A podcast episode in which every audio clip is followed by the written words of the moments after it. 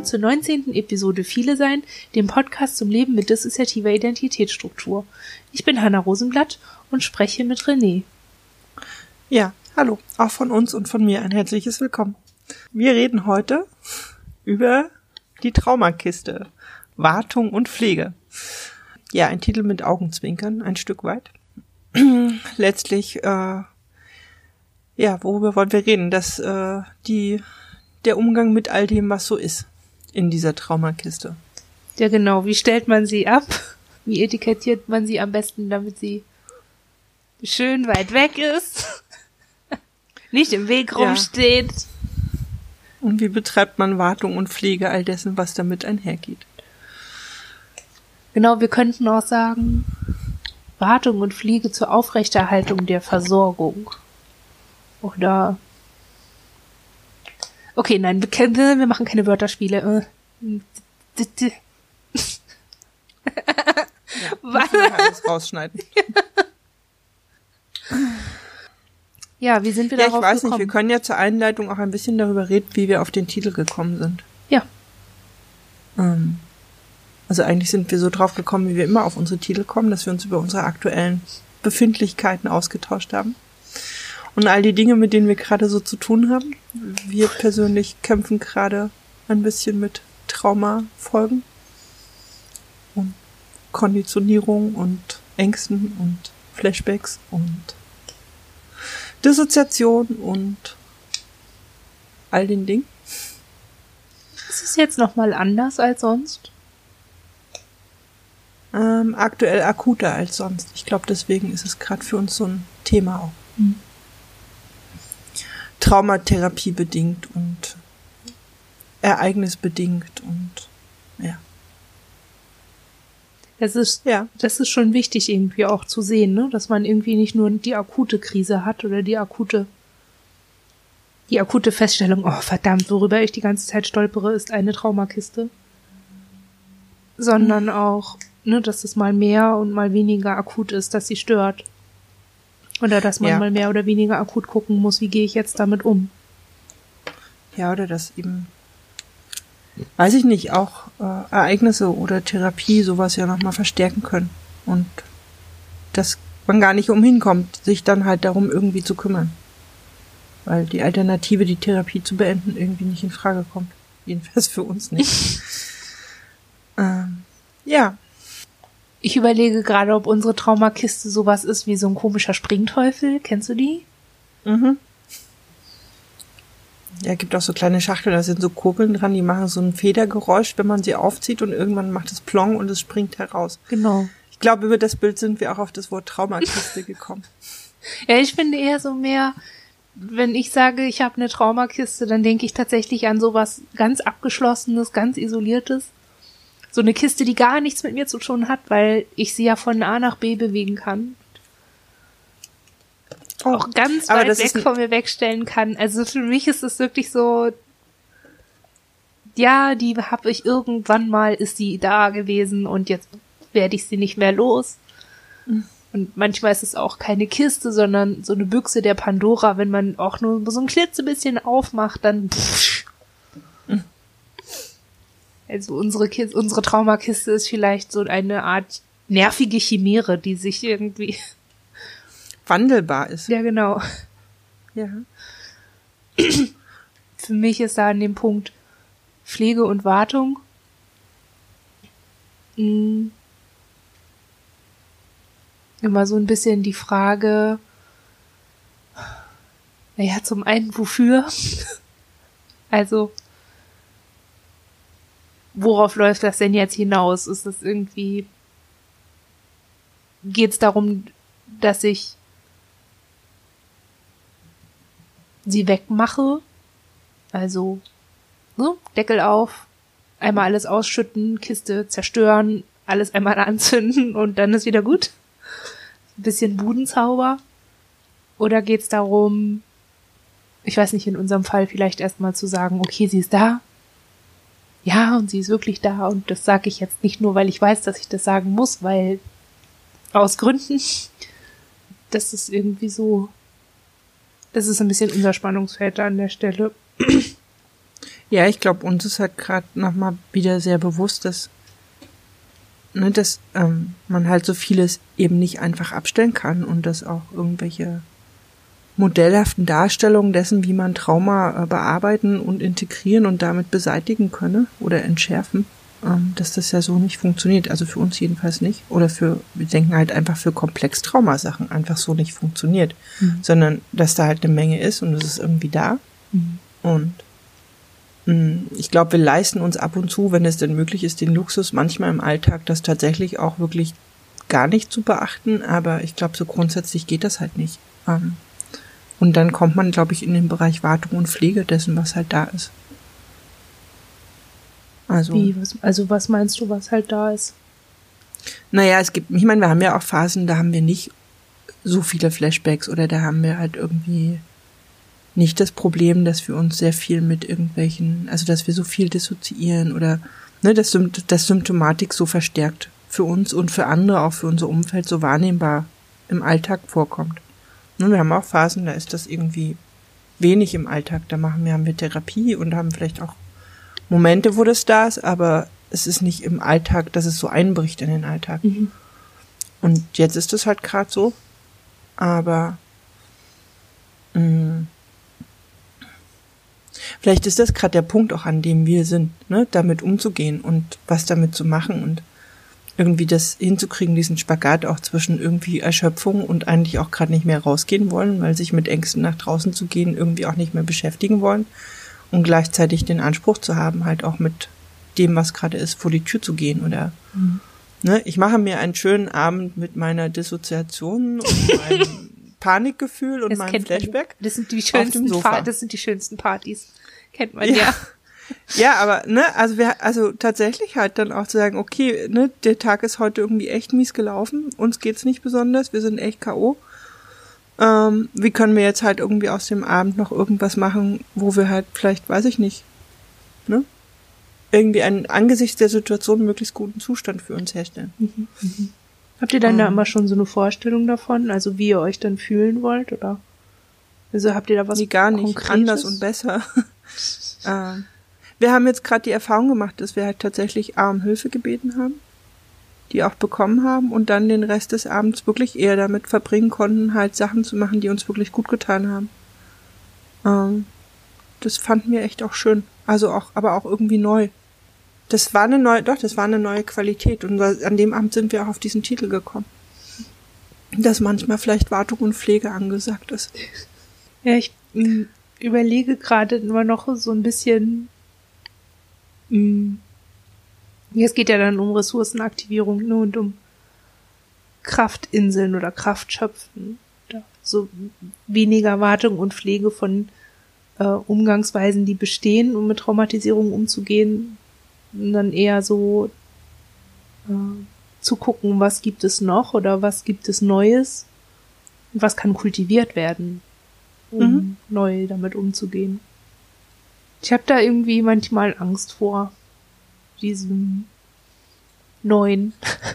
ich denke ganz oft, ähm, also bei allen anderen Menschen denke ich immer, oh, es ist total gut, dass du um Hilfe bitten konntest. Und selber ist es irgendwie immer so, wir haben relativ klar, wann wir sowas machen und, und wann wir, also wir haben da sehr klare Absprachen und das entbindet uns so ein bisschen davon, darüber nachzudenken, ob wir jetzt Hilfe brauchen, sondern es ist immer eher so der, der Gedanke, ja, die, wir haben die Absprache, dass wenn wir uns in Zustand XY befinden oder jemand merkt, dass ein anderes in sich im Zustand XY befindet, dann rufen wir die Person an und wenn die nicht ans Telefon gehen kann, dann rufen wir die Person an und wenn die nicht kann, dann rufen wir die Person an und wenn alles das nicht geht, dann fahren wir ins Krankenhaus und sagen mhm. da Bescheid, dass die so lange jemanden anrufen sollen, bis jemand kommt.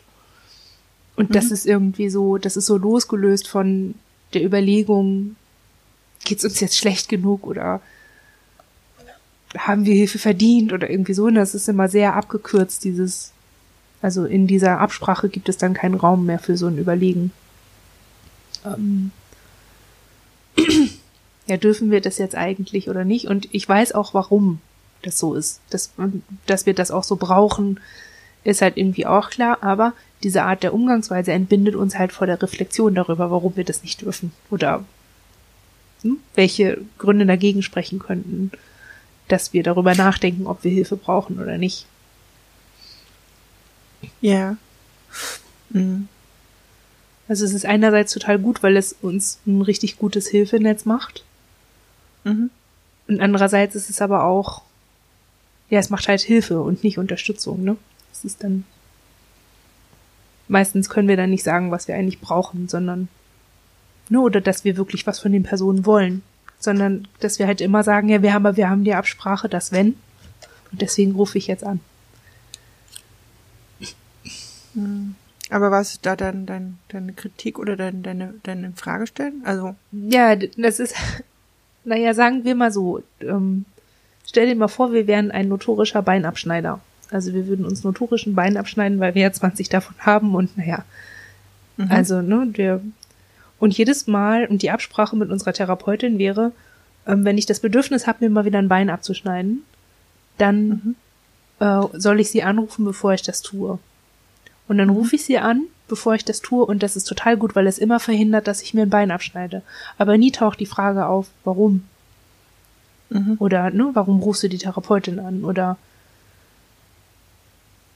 dann eben auch nach innen, äh, warum löst du das jetzt nicht selbst? Warum kannst du dir nicht selber helfen? Warum, ähm, oder was, was könnte dagegen sprechen? Also, ne, das, die Kritik daran ist, dass man seine Therapeutin anruft, anstatt oder die Person, mit denen man halt jeweils Anspra also Absprachen hat, anstatt sich dem zu widmen, was da an Gegenwehr kommt.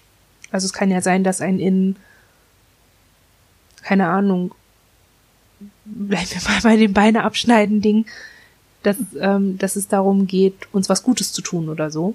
Und deswegen möchte dieses Innen nicht, dass wir bei der Therapeutin anrufen oder möchte keine Hilfe oder so. Und diese Auseinandersetzung mit diesem Innen wird nie passieren, weil ich dem gar nicht erst zuhören muss, weil ich diese Absprachen habe. Ja, aber ich glaube, da geht schon auch um eine Akutsituation, oder? Und die, und die, und die Auseinandersetzung oder das Hinterfragen findet ja wahrscheinlich an anderer Stelle dann auch ja, statt. Ja, eben. Nee, also, das tut's nicht. Okay, das wäre aber dann ja zu sagen, okay, ne? Für die Situation ist das eine gute Hilfe, aber an anderer Stelle bräuchte es dann halt die Möglichkeit, das jetzt auch zu hinterfragen. Genau, Oder? und dann sind wir an dem Punkt von Dissoziation und komplexer Traumatisierung, dass dann irgendwie klar ist, außerhalb einer Akutsituation habe ich keinen Kontakt zu diesem Innen. Und da wäre dann die Frage von Pflege und Wartung der, also wäre dann eine Frage von Pflege und Wartung von innerer Kommunikation. Dass man die halt dann, ne, anbahnt und ermöglicht, außerhalb von solchen Situationen Kontakt zu kriegen. Ja, ich meine, das ist, glaube ich, ja eh so ein Stück weit das, also wir haben das Problem schon auch, dass wenn wir ein Symptom gerade nicht, also wenn ein Symptom gerade nicht so, so, so deutlich für uns spürbar ist oder sich nicht gerade, ne, wenn ein Symptom gerade nicht so aktiv ist, dass es dann uns viel schwerer fällt, uns mit dem Symptom auseinanderzusetzen. Und in dem Moment, wo es da ist, haben wir es sehr präsent. Mhm. Aber ähm, ja, meistens sind wir dann von dem Symptom oder mit dem Symptom so beschäftigt, dass wir dann wiederum ne, so wenig Raum ist. Also mhm. mhm. ich meine, dann ist es ja auch immer gut, wenn jemand von außen da ist, der dann auch mal fragt, was jetzt zum Beispiel im Rahmen von Wartung und Pflege gut wäre. Aber ähm, ja, Wobei Wartung und Pflege ja schon auch sowas ist, äh, so zwischendurch oder immer wieder. Also, ne? Mhm. Dinge, die man halt immer auch mal zwischendurch macht oder tut oder. An Selbstfürsorge meinst du, oder? Ja, ja, letztlich, ja. Geht's um Selbstfürsorge? Ja, auch. Wobei ich glaube, bei manchen Symptomen mit Wartung und Pflege besser umgehen kann, weil Selbstfürsorge hat immer sowas, ja, das ist ja auch mich selbst bezogen. Aber so, ne, so eine, so ein dissoziatives Symptom, so ein wirklich, ne, so wirklich so ein, ich finde das immer, wie ich, du hast immer die besseren Begriffe dafür. Also das, wo man, wo es nicht um Wechsel geht, sondern wo es wirklich darum geht, ne, kein Gefühl für nichts mehr. Mhm. Ähm, also die, die Personalisierung. Das, ja, zum Beispiel das hat ja für mich wenig mit meinem Selbst zu tun. Also das finden wir schwierig, das dann uns selbst da drin zu ne, wahrzunehmen, sondern dann für uns, also wir merken gerade, für uns wird es leichter, es als Symptom einfach nur zu betrachten. Mhm. Und zu sagen, wir versuchen mit diesem Symptom entweder umzugehen oder eben, naja, dieses Symptom irgendwie zu abzuwarten und zu pflegen. Sie, Und halt zu gucken. hey, warte mal, der Satz ist irgendwie missverständlich. Das, du willst das Symptom pflegen? Also du möchtest, dass, dass es, dass es dem Symptom schön gut geht und es sich Ja, ich gemütlich möchte nicht, machen dass es dem Symptom gut geht, aber äh, ich möchte, dass das Symptom ähm, naja, weil wenn ich dann, also ich glaube, oder wir entdecken gerade, dass wir oft, wenn es uns, bleiben wir mal bei Derealisation, oh, ich finde das so ein schwieriges Wort, aber ähm, ich glaube, bisher wäre für uns eher gewesen, ne, wir, wir, wir haben diese Missempfindung dann ganz stark und sind davon auch eher beeindruckt, meistens auch eher ein bisschen ausgenockt und kämpfen viel mehr mit unserem eigenen da drin Mhm. und weniger mit dem Symptom an sich. Und gerade die letzten Tage war es für uns so, dass wir, glaube ich, entdeckt haben, also wir haben das durch Hilfe letztlich, glaube ich, ein Stück weit geschafft, uns ein Stück neben das Symptom zu stellen und das Symptom einfach nur zu betrachten. Und zu überlegen, was wäre für dieses Symptom jetzt gut, weil wir, für uns wäre gut gewesen, das Symptom abzustellen, aber das geht gerade nicht. Also müssen wir uns um das Symptom kümmern. Ne? Also, das meine ich. Ähm, und schauen, was ist denn dieses spezielle Symptom? Gibt es irgendwas, was wir genau dafür gerade tun können? Nicht, dass das Symptom sich besser fühlt, sondern ähm, dass das Symptom vielleicht ein bisschen nachlassen kann. Oder, ähm, weiß ich nicht, gerade bei Derealis Derealisation haben wir viele, also weiß ich nicht, wir, ne, wir fallen dann auch gerne mal die Treppe runter oder empfinden halt, da, da, daraus entstehen so viele Missempfindungen, die wieder andere Sachen auslösen. Ähm, aber wenn wir es schaffen, dann trotzdem was zu machen, wie, weiß ich nicht, rauszugehen in die Natur, was dann ungeheuer anstrengend ist, wissen wir aber, dass wir mit dieser Bewegung und dem Unterwegssein das vielleicht hinbekommen, dass das ein Stück nachlässt. So. Ohne diesen Anspruch zu haben, uns sofort besser zu fühlen oder das sofort beseitigen zu können, sondern nur ähm, uns da ein Stück wieder herauslösen zu können, glaube ich letztlich. Ich glaube Also- auch, das ist so eine, so eine Sichtweise, die sich entwickelt, je länger man damit zu tun hat und je länger man bewusst hat, ah, das ist ein Symptom und das heißt so und so und das macht das und das, oder? Also ich merke bei Ja. uns, dass es so eine Routine ist oder Routine geworden ist, zu merken, ah, das ist jetzt das und das ist jetzt das und anstatt so ganz viel Kraft da reinzuballern, zu sagen, so das muss jetzt weg, das muss unbedingt, oh Gott, oh Gott, und oh nein, oh, ah, ah, ah, und irgendwann hat man nur noch so ah und Fuchtel und ah und das soll weg und bitte sofort, wo ist meine Normalität? Ah, weg mit dem Symptom. Das ist dann irgendwie irgendwann zu sowas geworden ist, oh, schon wieder. Das ist jetzt, oh. Ja gut, dann Ich ist jetzt auch egal. Ich krieg das, also so, das ist dann irgendwie, ne, dass man dann so ein bisschen, also irgendwann halt aufhört, dagegen anzukämpfen, sondern zu sagen, also, okay, es ist jetzt da und die letzten hunderttausend Male, die ich versucht habe, das mit Gewalt und Gegendruck wegzumachen, haben nichts gebracht. Und jetzt ist der Moment, wo ich sowieso ein bisschen Luft habe und wo es sowieso egal ist und ja, dann probiere es jetzt mal halt irgendwie anders. Ja, es ist nur so, weißt du, wo ich auch denke, ähm, also wenn wir mal zurückgucken, ne, wie lange machen wir jetzt Therapie, also so in, in so einem bewussten Rahmen von wir machen auch wirklich Therapie. Da würde ich jetzt gerade mal so einen Rahmen, Zeitrahmen von mh, zehn Jahren, ja, ich glaube schon zehn Jahren äh, sagen, ne? Und ähm, wenn ich zurückdenke, also es gibt schon so einzelne Situationen, die sind dann auch wahrscheinlich gut zehn Jahre her, wo wir mit einem einzelnen Symptom sehr lehrbuchmäßig, sehr klassisch, therapeutisch ähm, angeleitet versuchen umzugehen. Hätte man in zehn Jahren nicht locker ein bisschen Routine entwickeln können? Müssen? Nee. Weißt du, und das ist das, wo man manchmal so, da sind wir manchmal echt auch so, weißt du, er hätte uns vor zehn Jahren gesagt, du wirst in zehn Jahren übrigens irgendwo auf deinem Sofa sitzen und mit den Zähnen klappern und dich mit diesem Symptom auseinandersetzen. Weißt du, ich hätte gesagt, ja, herzlichen Dank. Dann, weißt du, wofür soll ich jetzt was anfangen, wenn mir jemand kommt und sagt, das hast du in zehn Jahren übrigens immer noch. Ich meine, es muss ja auch nicht, ne, ich, ich ja, aber oder wenn ich überlege, wir haben ja dann später auch mit Leuten geredet, die, ne, die man irgendwie, weiß ich nicht, in Kliniken kennenlernt oder in irgendwelchen Kontexten. Und den versucht, also ich glaube zumindestens manchmal haben wir versucht zu sagen, ne, hey, es wird besser, es lohnt sich, das alles zu machen. Und Oh, ja, und dann, weißt du, und dann sitzt du hier und denkst dir, ja, super, ne? Bin ich weiter als vor zehn Jahren? ja. Kann ich das jetzt besser? Habe ich Routine? Ja. Komme ich jetzt nach zehn Jahren mit so einem tollen Satz wie, ich äh, probiere gerade aus, ein Symptom als Symptom wahrzunehmen und nicht mich irgend oder uns, weißt du? Ich denke, wahrscheinlich hat uns vor zehn Jahren das auch schon mal jemand Ja. versucht zu erklären. So, und jetzt komme ich und denke, ich habe die große, ne, habe einen großen Fortschritt errungen und irgendwas entdeckt, was noch in keinem Fachbuch stünde, haha.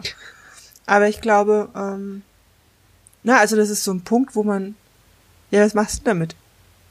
Ja, ehrlich damit sein. Also ich glaube, ganz ohne Scheiß, deswegen finde ich das Podcast ja so wichtig. Dass dadurch, dass wir hier miteinander darüber reden und auch genau das, ich bin so sehr davon überzeugt, dass gerade jetzt, während wir hier darüber reden und das Leute sich anhören, denken, oh, Gott sei Dank. Hm, ähm, ich habe ganz oft immer gedacht, wenn ich, also ich war ja noch so jung, ne, in, in der Klinik damals und ich habe bei den ganzen alten Leuten, also Entschuldigung, also bei, die waren ja halt alle mindestens zehn Jahre älter als wir und die haben dann auch erzählt, ja, ich mache schon so lange Therapie und ich mache das, ne. Und ich habe Mhm. irgendwie immer gedacht, was macht ihr denn falsch, wenn ihr jetzt immer noch in Therapie seid? Aber ähm, in Therapie zu sein oder sich damit auseinanderzusetzen bedeutet ja nicht, ähm, eine Auseinandersetzung zu führen, die bedeutet, dass das Trauma verarbeitet werden kann.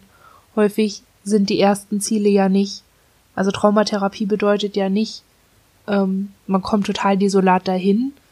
Also da gibt es eben, es gibt dieses Stufenmodell, und das sehr beliebt ist und wahrscheinlich auch irgendwie ganz toll hilft, wenn man nicht komplex traumatisiert ist, dieses Drei-Stufen-Modell oder Drei-Phasen-Modell, ähm, in dem die Klientinnen erst stabilisiert werden, also ne, dass sie sich nicht mehr selbst verletzen müssen oder Süchte nicht mehr benötigt werden und all das, so eine allgemeine Stabilisierung stattfindet, dann ähm, kommt diese Trauma-konfrontative Geschichte und diese Auseinandersetzung damit, was passiert ist. Und dafür gibt's dann die ganzen tollen Verfahren und dann kommt die nächste Phase, die dann irgendwie bedeutet, dass die Leute ähm, versuchen zu kontextualisieren, was passiert ist und ihr Leben zu integrieren und so weiter. Und das hat bei uns nie geklappt. Also man denkt, das ist so abschließbar, ne? Es gibt so, dann ist Phase 1 und dann ist Phase 2 und dann ist Phase 3. Und in unserem Leben war das irgendwie eher so, dass wir kein Gespür dafür hatten, sind wir jetzt stabil oder nicht. Ähm, wie geht's uns jetzt eigentlich gerade? Geht's uns gut? Unser Begriff von Sicherheit musste erst entwickelt werden. Wir mussten erst einen Begriff davon haben. Also klar, wir mussten auch erstmal noch erwachsen werden. Aber ich glaube auch, dass so eine bestimmte Selbstständigkeit zu entwickeln für viele Traumatisierte und gerade komplex Traumatisierte auch im Vordergrund stehen kann. Dass also ganz viele Dinge, bevor Stabilisierungsarbeit passieren kann, bevor Symptomarbeit passieren kann, ne? Du musst ja erstmal einen Begriff haben von so vielen Dingen. Und das wird als eigene Phase gar nicht so formuliert. Also ich glaube, dass es bei, bei Leuten, die ein normales Leben hatten, TM, also so ein, die vielleicht auch schwerwiegende Ereignisse hatten, aber die keine Traumatisierung erlebt haben, bis zu einem bestimmten Zeitpunkt, ähm, dass die schon Begriffe dafür entwickelt haben, dass die, dass sie ein Vorher und ein Nachher haben, wenn sie dann eine Traumatisierung erleben. Und dieses Vorher und Nachher macht so einen Unterschied. So, ein- so, Ja, ne? ich meine, ich mein, da ist ja dann auch die Unterscheidung zwischen Mono und ähm, Mehrfachtrauma. Aber ich, ich mochte gerade den Begriff ähm, Symptomarbeit. Weil, um ganz ehrlich zu sein, ich habe mir, glaube ich, früher unter Stabilisierung immer vorgestellt, das ist ein Zustand ohne Symptome. Also, ne? also gesund. Naja. Hm. Aber ja, naja, ja, irgendwie schon. Also so gesund im Rahmen von irgendwas. Als du jetzt gesagt hast, Symptomarbeit, dachte ich, ja, das ist aber was eigenes, weil das heißt irgendwie nicht, ich muss, ich arbeite nicht daran, stabil zu sein, sondern ich arbeite daran, mit bestimmten Symptomen umzugehen. Aber das, finde musst du, du musst doch dafür stabil sein. Ach, naja gut, aber bin ich stabil, wenn ich akuten Flashback habe? Nein, bin ich nicht. Und trotzdem muss ich ja mit dem Symptom umgehen. Ja. Und gerade in diesen akuten Situationen finde ich am ehesten Möglichkeiten. Also nicht immer, aber aus diesen Situationen nehme ich ja Dinge mit oder ne, ja. wenn da was funktioniert hat, wende ich das viel eher an, als wenn ich irgendwo in einem Café gesessen habe und ein Buch gelesen. Falls es mal zu der Situation kommt, dann. also ich finde Symptomarbeit eigentlich ein ganz schönes Wort und ich glaube nicht, dass man dafür stabil sein muss. Also es kann sein, dass man nach so einer Arbeit auch stabiler ist. Ja. Oder es ist vielleicht auch ein Ziel, aber eine Voraussetzung kann es ja eigentlich gar nicht sein. Also für uns war es das, für, also für manche Symptome ist es das auch nach wie vor.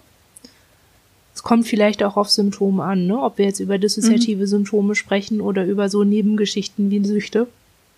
Weil für uns ja. ist zum Beispiel sehr klar, dass wir ähm, so, ne, dass wir haben ja jetzt auch so viel abgenommen und es ist für uns total klar, so ein ganz klares Zeichen für, so ein Marker für, wir sind instabil. Wir sind wir haben Kontrollprobleme oder ne, im Innen arbeitet irgendwas daran, Kontrolle zu haben und das ist gerade wieder so ein Ding und da könnte man sagen, oh, dieses Symptom muss man doch unbedingt bearbeiten. Das ist nicht gut, wenn diese Person seit Jahren eine Essstörung kultiviert. Und auf der anderen Seite ist es aber auch so, dass wir sagen müssen, unsere innere Kommunikation ist aber noch nicht weiter. Wir kommunizieren noch sehr viel über Symptome.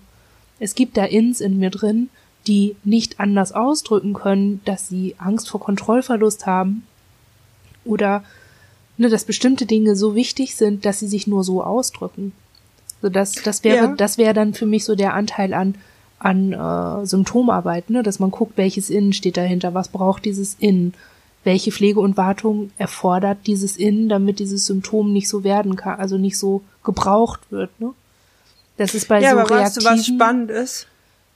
dass wir jetzt wieder, also selbst wir im Gespräch da sind, dass Symptomarbeit be bedeutet, dass das Symptom weg ist am Ende. Nee, das meinte ich gerade nicht. Doch, letztlich schon. Nee. Weil ich. Die Frage, die also Idee ist ja nicht, dass wenn ein Innen eine Essstörung nicht mehr braucht, dass die Essstörung weg ist. Zum Beispiel. Ja, eben. Also, es kann ja auch alles Mögliche sein. Also, der Umgang mit dem Symptom muss ja nicht immer gleich heißen, es irgendwie in dem Moment wegzumachen oder, sondern eigentlich einfach nur damit umzugehen erstmal. Oder? Ja, also entweder habe ich gerade den Faden verloren oder ich verstehe dich nicht. Hm. Nein, es gab gerade einen kleinen Moment und da dachte ich, dass, dass selbst, selbst, selbst wir im Gespräch sich das zwischendurch so anhört, als ob es immer darum ginge, die Dinge zu beseitigen. Ach so. Also ein Symptom loszuwerden und naja, ich fände es schon sinnig, sich damit aus, also ne, da sind dann akute Situationen. Ich fände es schon sinnig, wenn sich ne, bei so schleichenden Sachen keine, keine, keine akute Situation entwickelt. Nee, das sicherlich schon, aber der, der Titel entstand ja auch so ein Stück weit aus dem, manchmal halt doch dann eben erstmal umzugehen oder was heißt denn eigentlich mit einem Symptom umgehen? Also ich meine, ich nur weil ich jetzt erkenne, okay, wir haben gerade einen hoch derealisierten Zustand ähm, heißt das ja nicht, dass ich den gerne beibehalten möchte. Ja. Aber ähm, vielleicht langsamer zu sein und zu schauen, erstmal, wie kann ich den Zustand, so wie er gerade ist, gut aushalten oder besser aushalten. Mhm. Ne? Ohne jetzt gleich da anzusetzen, wie kriege ich ihn weg. Ja. Sondern wie kann ich das jetzt erstmal aushalten, dass es so ist und viel kleinere Schritte eigentlich auch zu machen. Ja. Oder wenn sich das über Tage anhält, gibt es Dinge, die ich tun kann, um trotzdem, weiß ich nicht, ja, um trotzdem vielleicht Teile meines Alltags fortsetzen zu können. Irgendwie. Ja. Ne? Oder auch wenn du sagst Essstörung, das kennen wir auch, dass jemand, dass in, in, in wenn, wenn, wenn so Kontrollverluste gerade eine große Rolle spielen, dass einige versuchen, bestimmte Dinge zu kontrollieren, zum Beispiel auch Essen. Hm. Klar, das dann auch manchmal wahrzunehmen, erstmal einfach nur. Und sich vielleicht auf die Suche zu begeben nach demjenigen oder dem Auslöser oder der Ursache dafür. Ja, wobei, also das auf jeden Fall, ja. Äh, wobei da für uns auch immer so ein bisschen das Ding mit drin ist, dass wir schon, ähm, dass das für uns die Arbeit wäre, ne? Also das meinte ich mit Symptomarbeit vorhin, mhm. dass man dann irgendwie erstmal guckt. Und tatsächlich ist es so, dass wir ähm, diese Zustände nicht lange beibehalten wollen. Oder ne, ich finde halt Symptome, ne? Symptom ist halt immer nur so ein Marker, es deutet ja auf was hin, so letztlich. Für uns ist halt wichtig, ähm, die nicht, ähm, dass wir nicht sagen, ja, es geht uns jetzt scheiße, aber trotzdem können wir funktional sein, weil das genau, ein, also, weil das die Logik ist von viele sein. Ja, aber ja. Ich glaube aber, wir sind gerade auf dem Weg dahin, dieses Funktionalsein, das können wir auch. Also, wir können hochfunktional sein, auch mit einer schweren Symptomatik im Hintergrund, die für andere vielleicht gar nicht so sichtbar mhm. wird dann. Ähm, aber das war halt eher das, früher schon. Das waren wir früher schon, das können wir nach wie vor gut, das haben wir auch gerade wieder gemacht und haben Dinge in der Zeit getan, die wir eigentlich mit der Symptomatik, also es war auch anstrengend, aber so, vielleicht. Ist das denn vereinbar glaube, mit so einem Pflegegedanken? Mm, ja, das ist die Frage, ob sich da bei uns nicht auch gerade wirklich was ändert. Ähm, weil Funktionalität ist das eine und das andere, was wir, glaube ich, gerade so ein bisschen entdecken, ist, Dinge trotzdem zu tun, aber gar nicht mit so einer Funktionalität, sondern mit so, mit so einer Idee, dass die vielleicht gerade, wenn wir sie schaffen würden zu tun, ähm, gut sein könnten. Wie zum Beispiel dann rauszugehen, mhm. gezielt. Obwohl wir Also dann wäre die Funktion, ah, ich glaube, ich glaube, ich verstehe das Missverständnis. Dann wäre die Funktionalität in dem Sinne nicht zu funktionieren, wie man eben, ne, dann, dass man arbeitsfähig bleibt oder so, sondern genau. dass man funktioniert im Sinne von, ähm, ich schaffe es noch zu funktionieren und mir gut zu tun. Ja, genau. So. Also das ah. anders zu nutzen und das auch gar nicht dann, ne, nicht in dieser Funktionalität und Alltagsbewältigung äh, zu sehen, mhm. sondern mehr wenn wir das jetzt schaffen würden, damit trotzdem rauszugehen mhm. und spazieren zu gehen und wenn wir, was weiß ich, zu diesem Feldweg fahren und dort halt irgendwie dann einfach eine halbe Stunde laufen, mhm. dann könnte es sein, dass wir damit es auch schaffen, das Symptom ein Stück weit zu verringern oder ein besseres Körpergefühl zu bekommen. Mhm. Und das ist eine Qualität, die zumindest für uns auch neu ist, ein Stück weit, glaube ich. Also wahrscheinlich haben wir das schon fünfmal irgendwie phasenweise irgendwie auch gehabt, aber jetzt gerade ist es was, was uns beschäftigt und was anders ist als eine Alltagsfunktionalität, um, was weiß ich, morgen früh arbeiten gehen. Ja, es ist auch eine selbstfürsorgliche, selbstannehmende, ja. man nimmt sich selber ernst und man achtet seine Grenzen und man, ach, man tut sich Gutes. Oh, darf man das denn? Das ist eigentlich voll die harte Arbeit. Es ist so viel schwerer und so viel, ähm, das ist, glaube ich, auch so ein Funktionslevel, dass das genau aus diesen Gründen bei uns auch ausgelagert ist. Also es gibt bei uns Ins, die das machen. Also es gibt bei uns Ins, die genau nur das tun und auch nur, sich nur genau dann einschalten, wenn wir genau diese Art des Funktionierens brauchen. Wo hm, dann, ne, okay. wo dann für uns immer eher so klar ist, okay, jetzt, wir können uns darauf verlassen, dass, dass das passiert und, und so. Aber auch da wieder, ne, es wäre halt schön, wenn es dann nicht wieder immer so eine Akutsituation bräuchte und es wäre auch schön, wenn es sich kongruenter anfühlen würde im Innen und nicht immer so. Ja, und ich glaube, für uns erschließt sich gerade eine Konkurrenz da drin. Mhm. Weißt du? Ähm, ich überlege gerade, ob wir vielleicht irgendwie, weil wir immer so von, wir reden jetzt von Symptomen, mhm.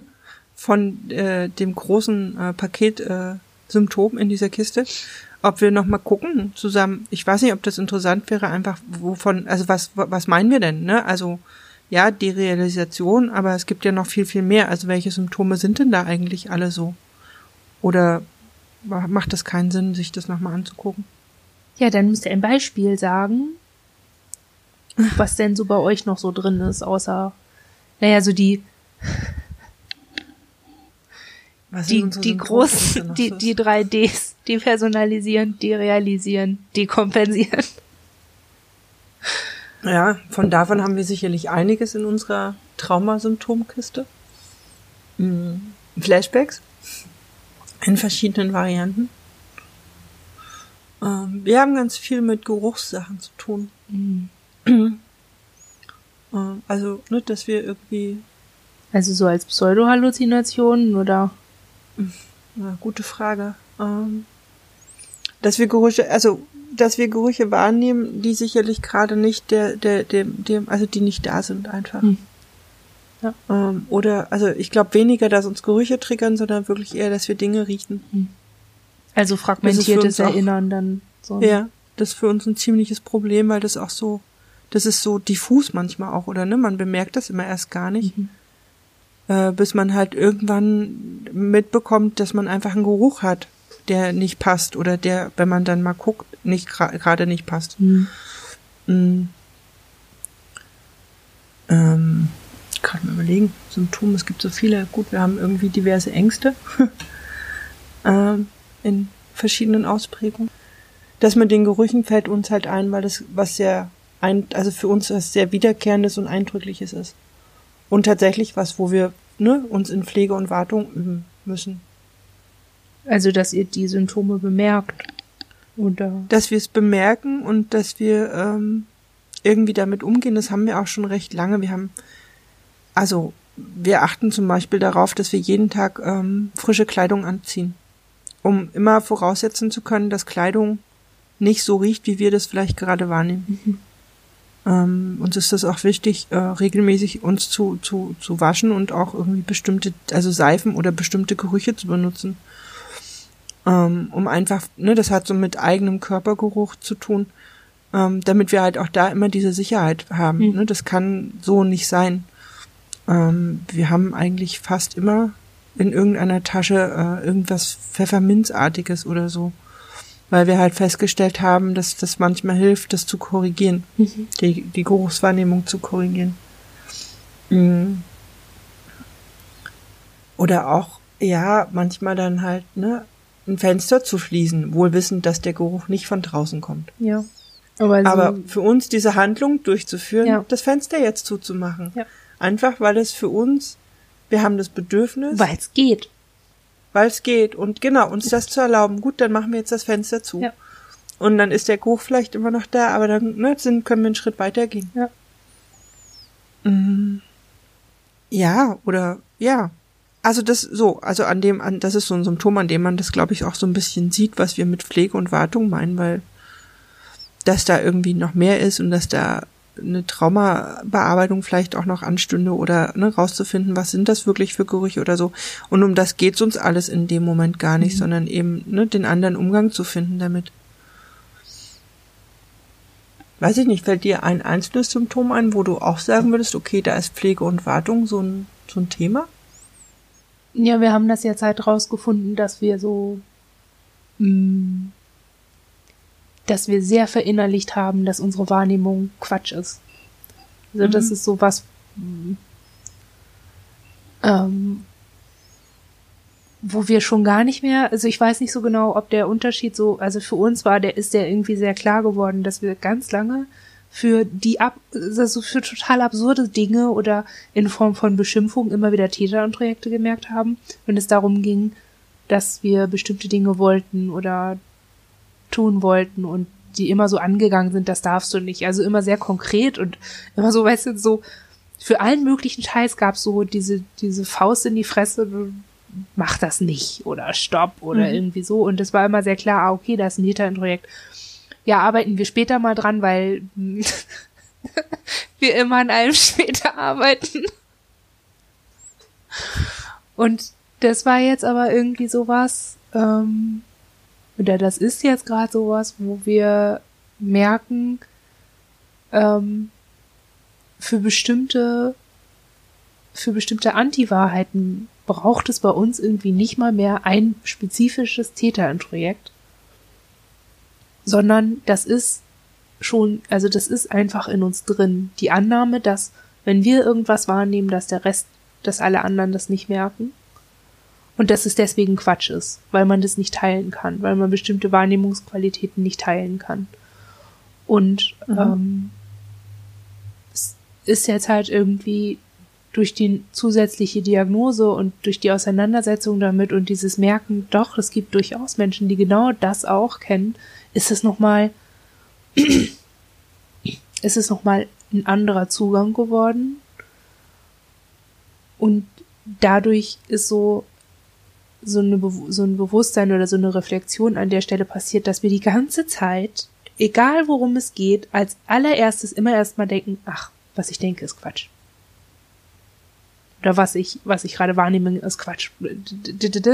Das wird dann immer sofort weggewischt und ersetzt durch Dinge, die andere Leute denken oder glauben oder meinen oder Naturgesetze oder eine Zeitung, also so mhm. durch, durch, durch eine kognitive Ebene, die nicht auf dem basiert, was wir wahrnehmen oder was wir subjektiv empfinden, sondern immer, sucht sich immer eine sogenannte objektive äußere Wahrheit und das ist irgendwie was, wo schon gar nicht mehr, wie gesagt, wo schon gar nicht mehr so ganz offensichtlich ein Täter im Projekt steht, sondern einfach so natürlicher, so wie rein, weißt du? Ja, ich überlege gerade, ist, also weil das ist ja auch, ich, also ist das für euch was, was entstanden ist, aber aus, aus Tätersachen raus? Also, dass euch das letztlich auch so beigebracht wurde, eure Wahrnehmung so zu misstrauen oder eher in späterer Folge nochmal? Ja, ich glaube, dass das euch? so ein, ich glaube, dass das, du meinst, ob jemand sich vorgenommen hat und gesagt hat, so, also, es wäre gut für mich und es wäre gut für mich oder ich könnte dieses Opfer für mich gefügig machen, wenn ich ihm beibringe, dass es das und das glaubt, so? Oder? Ja, also bei uns war das so. Also wir haben gelernt, dass wir unsere Wahrnehmung überhaupt nicht vertrauen dürfen, also dass wir die auch überhaupt nicht anerkennen dürfen oder so. Ja, ich weiß also, nicht, das weiß ich nicht genau, aber ich weiß, dass mir ein Lehrer oder eine Frau in, also ne, dass mir Betreuerinnen und auch Psychotherapeutinnen und Ärztinnen aus ganz anderen Intentionen genau das beigebracht haben. Es ist ja mhm. irgendwie immer, ne, die also ich glaube, vom, vom, wenn man jetzt mal beibringen als Lerninhalt sieht, ist das sowohl als auch bei uns irgendwie. Also mhm. ich glaube, das ist der Grund, weshalb wir da kein Täterprojekt haben. Dass wir ne, mhm. bei vielen anderen Lerninhalten sehr wohl merken, ah, das ist ein Täterprojekt oder ah, das ist so aus einer bestimmten Ecke, wir nennen sie die dunkelbunten irgendwie, ne, dass das so, mhm. hm, wo man dann schon weiß, ah, die haben ganz sicher irgendwas mit äh, zu tun. Äh, mhm.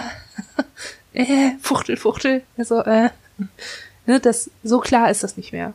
Aber dies, ähm, die Entwicklung in, in Richtung Pflege und Warte geht an der Stelle nicht, sich das zu erlauben. Oder plötzlich jetzt, weil wir herausgefunden haben, dass wir da, dass wir da diesen Mechanismus laufen haben, zu sagen, so, das machen wir jetzt nicht mehr.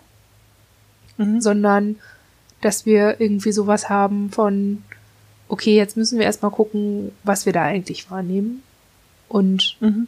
nochmal irgendwie genau hingucken, was eigentlich, also ne, also es ist irgendwie nochmal so ein Entschluss, nochmal genauer hinzugucken und nicht so dieses gleich wegwischen und einfach so drauf losmachen. Und ich merke, dass das so ganz viele Barrieren abnimmt, um sich wirklich zu kümmern. Also, ne, um sich wirklich das Zimmer abzudunkeln, wenn die Sonne reinscheint und man eigentlich überhaupt schon nur noch blind tippt und gar nicht mehr wirklich funkt, also, ne, so ja, ich habe mein Büro abgedunkelt und ich habe deswegen heute noch drei Arbeitsstunden mehr für mich gesichert als noch vor ein paar Monaten. Ne, ich, mhm. also so eine Sachen wie ich habe mich geschont und habe und merke, ich kann jetzt das und das mehr machen oder bin weniger belastet allgemein. Also so, das ist irgendwie so ein, mhm. so eine Entwicklung, die da passiert. Und, ne, das ist das, was ich vorhin meinte. Am Anfang von Traumatherapie steht so ganz oft erstmal ein Begriff davon zu kriegen, was man eigentlich kann. Oder, ne, was, dass man sicher darin wird, sich gut zu versorgen oder mh, mm, ja, irgendwie ich so. Ich merke aber auch, ich finde aber auch, und also ich finde, dass es, also individuell, also bei uns wird das immer individueller. Also für darauf euch zu gucken. individuell oder? Ja, für uns selber auch zu gucken und nicht mehr dieses ähm, dieses angeleitete und dieses per Lehrbuch und Therapeut angeleitete. Also ich glaube, vielleicht ist das auch, dass man am Anfang irgendwie so eine Vielfalt an Symptomatik hat, dass man quasi mit den Spitzen davon tatsächlich ja auch relativ weit kommt mit diesen ganzen Anleitungen und so. Und erst viel später dahin kommt, ne, sich nochmal selber auch zu fragen, ist das jetzt ein Symptom, ist das eine Macke oder ist das normal? so, und ist das auch wichtig? Also, ne, ist ja auch so ein Punkt. Ist das jetzt eigentlich wichtig? Ist, ob das jetzt ein Symptom ist oder ob das nur eine Macke von mir ist oder ob das, ne, vielleicht ist das auch normal, dass man irgendwas so und so empfindet. Mhm, und mhm. ja, das meine ich mit diesem Begriffe so. kriegen. Genau, Begriffe kriegen, aber auch so, ja, auch so individuelle Inhalte dafür zu finden. Ja. Ähm, ist eine Geräuschempfindlichkeit ein Symptom oder ist das jetzt irgendwie ja. einfach meine persönliche, individuelle, ne? Ja. Dass ich vielleicht laute Geräusche nicht, wie auch immer. Ja. Und der andere Schritt dann irgendwie einfach auch zu sagen, okay, wenn es Dinge gibt, die mich behindern, die mich stören, die mich beeindrucken, die dafür zu führen, dass es mir nicht gut geht, ähm, ja, dann kümmere ich mich halt um die. So. Ich finde halt, es ist immer, ich glaube, es ist immer so ein bisschen eine Gratwanderung auch, weil einerseits so dieses, ne, der Blick dahin ist immer alles Symptom oder ist, wie viel davon ist vielleicht auch einfach wirklich Individuum und subjektives Ja. äh, Empfinden. Aber andererseits halt ja auch sagen zu müssen, ne, na, es ist halt auch schon, also ne, es gibt einfach eine Traumasymptomatik und die ist auch nicht ohne.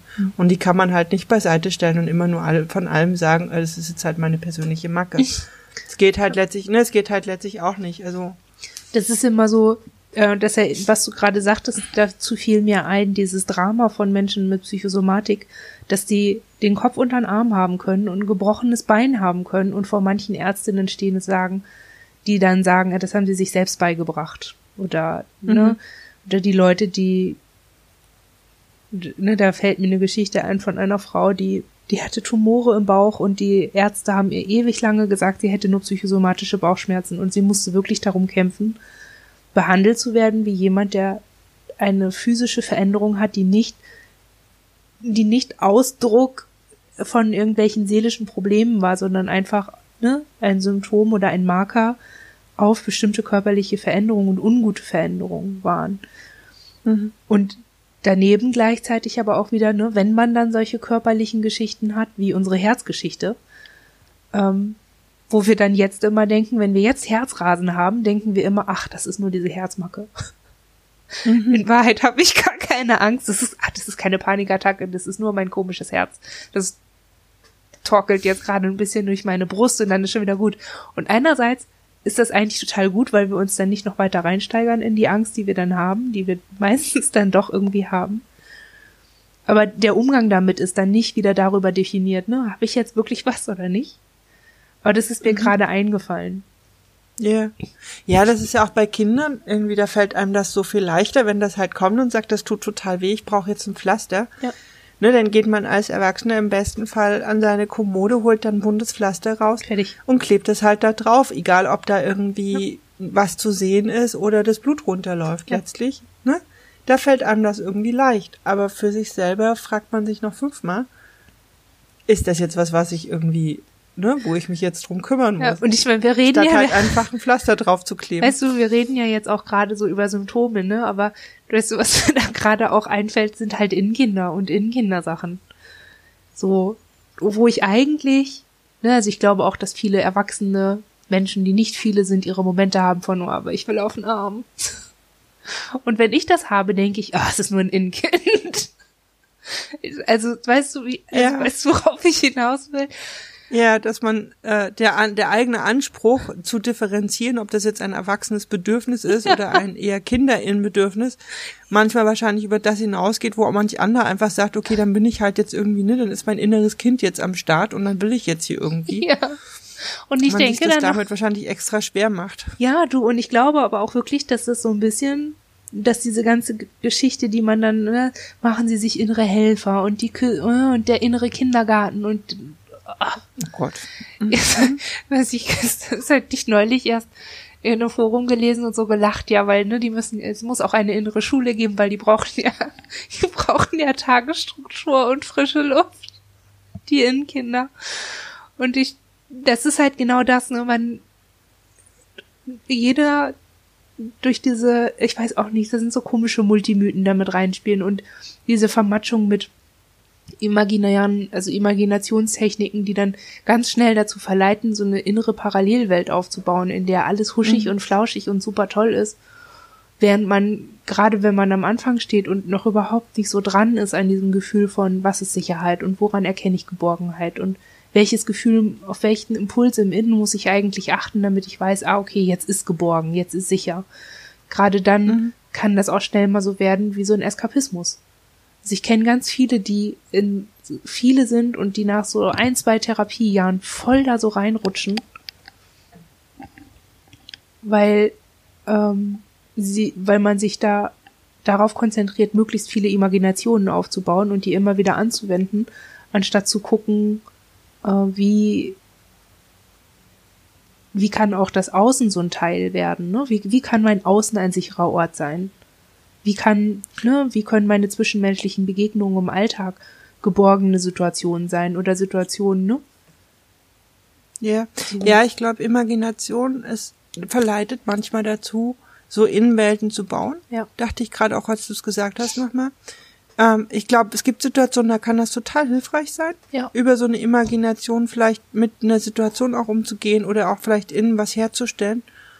Aber ähm, Für einen Moment oder für eine Annäherung ist das, finde ich, glaube ich, auch total gut. Also so haben wir das auch gelernt, aber bei uns festgestellt, aber ähm, wenn ich jetzt halt mal so gucke, ne, letztlich arbeiten wir in der Traumatherapie mit unserer Therapeutin nie da. Nie auf diese Art. Das ist so sie, ähm, dass wir für uns irgendwie gemerkt haben vor ein paar Monaten, dass der Raum, der mit der Therapeutin drin unser sicherer Ort im Außen ist. Dass wir dort nochmal eine ganz andere Art von innerer Kommunikation haben und sich manchmal auch die Kommunikation mit der Therapeutin anfühlt wie eine Art innerer Kommunikation. Wenn ich dann merke, dass sie sehr zur Brücke wird, ne, dass ich erzähle ihr etwas und ein anderes Innen erzählt etwas und sie gibt es jeweils weiter. So lange, bis es eben auch von alleine klappt. Denn die Stunden Ja. sind dann oft so aufgebaut, dass ich etwas erzähle. Ich weiß, ich krieg so diese Anstands fünf Minuten von Ankommen, sich orientieren und dann geht's um Dinge. Ich fall auseinander, jemand anders erzählt ihr was und irgendwann später ähm, kriege ich das dann auch mit und merke, ah, das war dieses Innen da gerade. Ah, dieses Gefühl merke ich mir mal für diesen und jenen Inhalt. Und so entsteht dann diese Kommunikation. mhm. Und das, ähm, das hat, also diese Vorgehensweise hat für uns ersetzt, uns vorstellen zu müssen, wie sich der sichere Ort für uns anfühlen kann oder der geborgene Rahmen oder irgendwie so, weil wir so ein Gefühl von Sicherheit, wir haben Angst davor gehabt, dass wir uns einen sicheren, weißt du, so eine Art inneres Fort Knox bilden und dann den Weg nicht mehr herausfinden dass wir uns da so rein verrennen in so eine Idee oder dass wir uns verlassen auf, ähm, auf Fantasien und nicht auf die Realität. ja, Und dadurch, dass wir das jetzt in der Therapie haben oder in dem, in diesem Setting, das wir da haben, das ist ja relativ sicher. Das ist gesetzlich gesichert. Unsere Therapeutin darf uns nicht wehtun. Es ist moralisch gesichert. Sie darf uns moralisch nicht wehtun. Das ist physisch. Wir kennen jetzt irgendwie nach dreieinhalb Jahren alle körperlichen Behinderungen unserer Therapeutin. Das heißt, wir wissen, wie wir ihr auch körperlich, wie wir uns vor ihr schützen können. Also es ist jetzt irgendwie so, dass wir uns total sicher fühlen, weil wir da jetzt schon so lange sind und weil das einfach auf ganz vielen Ebenen so ein gesicherter Ort ist. Wenn wir uns jetzt in irgendwas Komisches verrennen und irgendwie die Kontrolle verlieren, dann wird sie uns das mitteilen. So. ja, ich glaube, ne, ich glaube, das, worauf du hinaus willst, ist ja diese Unterscheidung zwischen reiner Imagination und auch erfahrener, also dass man Dinge einfach auch erfahren Ja. muss und die in der Imagination nicht unbedingt erfahren kann. Genau. Ähm, ich glaube, wir kennen auch beides. Ich glaube, es gibt für uns, also wir haben mitunter auch mit der Therapeutin letztlich die Erfahrung gemacht, es gibt kleine Handlungen, die, die passieren tatsächlich imaginativ, die sind tatsächlich aber hilfreich. Die können wir irgendwie übersetzen oder die können wir da einbauen. Ähm, Aber grundsätzlich finden wir so große Imagination. Es gibt, es gibt, glaube ich, auch, wenn wir uns bewusst sind, das ist gerade eine Vorstellung, ähm, die hilfreich, also weiß ich nicht, bei uns gibt so eine Vorstellung, es gibt so eine, das haben wir auch mal mit jemandem erarbeitet, so eine Kutsche. Und wenn was sehr äh, schwierig ist, dann kann man in diese Kutsche einsteigen und dann fährt die einfach ein Stück des Weges. So, das haben wir, wir sind noch nie Kutsche gefahren. aber das ist für uns zum Beispiel eine Imagination, die funktioniert. Ja. Die hat aber auch nicht den Anspruch des Absoluten, Ja. sondern da ist uns klar, das nutzen wir gerade, um für uns irgendwie so einen Atemanhalt, bloß nicht mehr weitergehen Moment irgendwie zu, zu schaffen. Oder ähm, wir haben auch so ein Bild von Brücken, was wir mal geschaffen haben, wo wir quasi im, im Kopf ein Stück nach vorne denken, um uns dann vielleicht real auch wieder weiter bewegen zu können oder so. Oder durch eine Zeit, nur durch eine bestimmte Zeit bewegen zu können oder so. Das sind, das nennen wir Mhm. Impulsimaginationen. Das haben wir auch. Und damit können wir auch gut arbeiten. Aber ich, wir Ja. haben auch so eine Unterscheidung in die großen Imaginationen, von denen man erstmal einen Begriff haben muss. Das sind dann so Ja. Sachen wie der geborgene Ort, der sichere Garten, blablabla, also dieser Ja. ganze, so Sicherheit, Geborgenheit, zur Ruhe finden, sich geklärt fühlen. Also sehr viele so eine ähm, Sinnesgeschichten ähm, die mussten wir erstmal echt haben. Also wir mussten die direkt erstmal irgendwie haben, weil jetzt, ich habe das ja jetzt in der Klinik gelernt oder gemerkt, das wird ist irgendwie mehrmals in der Woche so, ein, so eine angeleitete Imaginationsgeschichte. Und ich habe gemerkt, dass wir, als wir das erste Mal da waren, konnten wir uns noch nicht mal genug konzentrieren, um zuzuhören, was sie da vorlesen. Und jetzt waren zehn mhm. Jahre um und wir konnten das aushalten, da zu sitzen, wir konnten das aushalten, zuzuhören, wir hatten Konzentration von Anfang bis Ende, wir hatten die Möglichkeit zu merken, ah, okay, jetzt wäre ein Anker gut und jetzt eher nicht. Wo ist mein Platz, wo sitzen wir gut? Also schon diese ganze Vorarbeit, ne? Die konnten wir damals ja. noch gar nicht leisten und jetzt haben wir das schon, haben wir so eine Übung da drin, dass, ähm, also ne, es ist schon so ritualisiert, okay, das und das und das braucht alles, brauchen wir alles, um uns gut darauf zu konzentrieren zu können. Und dann war diese sichere Ortgeschichte und es war wirklich so ein Moment von, ich kann ähm, mich an dieses Gefühl von Sichersein erinnern. Und das nochmal mhm. anzapfen und nochmal anders nach innen bringen als vor zehn Jahren. Aber wir, ne, ich ja. weiß, dass wir in den zehn Jahren ganz viele Erfahrungen gemacht haben von, es ist gut, einen Anker zu haben, es ist gut, einen Platz zu haben, der passt, ne, ne, ne, ne, ne, alles, was ich vorhin gesagt hatte. So diese ganzen Erfahrungen vorher mussten wir erstmal ganz konkret machen. Ja, ich glaube auch, dass man den Nutzen dieser Übung, dass der sich vielleicht sogar verändert, ne? Das am Anfang war das ja auch so, da erzählt jemand eine Möglichkeit, die es vielleicht gäbe. Es gäbe die Möglichkeit, einen sicheren Ort sich zu schaffen. Mhm. Aha. Also so, ne, also ich glaube, vielleicht ne, muss man da immer auch gucken, wofür nutzt man diese Übung gerade, gerade bei diesen Imaginationssachen oder so. Ich glaube, man muss ja jetzt sich wahrscheinlich bei allem immer schauen, was ist das Ziel, also welche Form der Wartung und Pflege steht hier eigentlich gerade an. Mhm. Ähm, ja, man muss ein Bewusstsein dafür haben. Ne? Also was wäre jetzt gut? Mhm. Ja, wo machen wir jetzt weiter? Ich habe gerade überlegt, ob man nochmal weitermacht. Was kann man mit Symptomen eigentlich noch alles so machen? Ich habe gerade. Wenn man sie nicht abschalten kann. Ich habe gerade gedacht, wir hatten ja auch darüber gesprochen, dass wir so ein DIY-YouTube-Videos machen. Und jetzt kommt, was du noch aus deiner Traumakiste machen kannst. Wie gefällt dir dieser Anhänger? dieser hübsche Bilderrahmen ich weiß nicht, manche Symptome sind ja auch ein Skill. Also was wir halt schnell haben, ist so ein drüberkommen, so ein dieser Hyperarousal.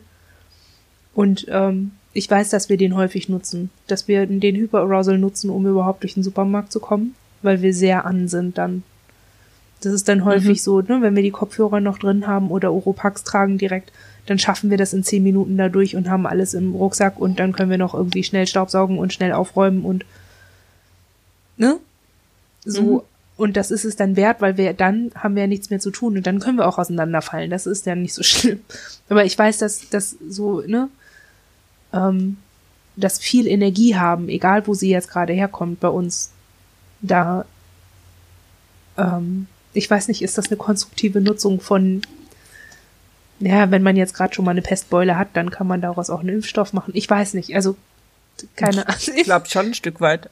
Also wir wissen zum Beispiel, wenn wir bestimmte Formen von Angst haben, kriegen wir so Aufräumanfälle, hm. die eigentlich nur dazu dienen, gerade irgendwie sich zu beschäftigen. Und dann denken wir manchmal auch, hey gut, ne? Dann ist das jetzt, dann, dann, ja gut, dann räumen wir halt jetzt auf. Dann ist es bei uns echt aufgeräumt. Ja. Ähm, gutes Anzeichen dafür, dass wir gerade mit einem sehr spezifischen Symptom kämpfen. Ja. Gut, dann, ne, also geht ja auch, ist vielleicht auch, also wo wir manchmal auch, ja, denken, ja gut, Ne, das ist wie mit der Essstörung das halt vorhin, jetzt. Ne? Das, das ist dann so, ja, okay, es ist nicht super, aber es ist dann halt jetzt gerade gut dafür, ne? Ja. Also sowas kenne ich auch und ich, ich weiß immer nicht so genau, es gibt ja auch dieses, ah, ich komme da halt nicht so dran, aber es gibt Leute, die von sich behaupten, dass sie viele sind und die dann sowas sagen wie, naja, und wenn ich es nicht mehr aushalte, dann schicke ich halt XY nach vorne und dann wird das schon. Wer macht das dann? Das hm. Ich weiß, also ich bin da noch so haha, gespalten. äh, ich, äh, wir können das nicht. Das, also wir können, wir können uns nicht vornehmen. Ah, ich bin überfordert, jetzt kommt XY. Ich nehme mir das jetzt vor. Wir können das nicht so steuern. Hm. Und wir können das auch nicht so gezielt einsetzen. Wir können uns nicht vornehmen, ah, also fragt unsere Therapeutin oder sie fragt es zum Glück nicht mehr so, aber ähm, ganz am Anfang war das oft so, ja, wer kann das denn für sie übernehmen? Und das klingt immer so, ja, sie sind doch viele, dann können sie sich auch abwechseln. Ja, So. das klingt immer nach einer sehr einfachen, äh, guten Lösung. Ja, und ich kann diesen Gedanken nachvollziehen, weil das ja häufig am Ende auch so passiert. Dass dann äh, ich überfordert bin im Alltag mit einer bestimmten Situation. Das Problem ist aber, wann immer ich verschwinde, verschwinde ich in Todesangst.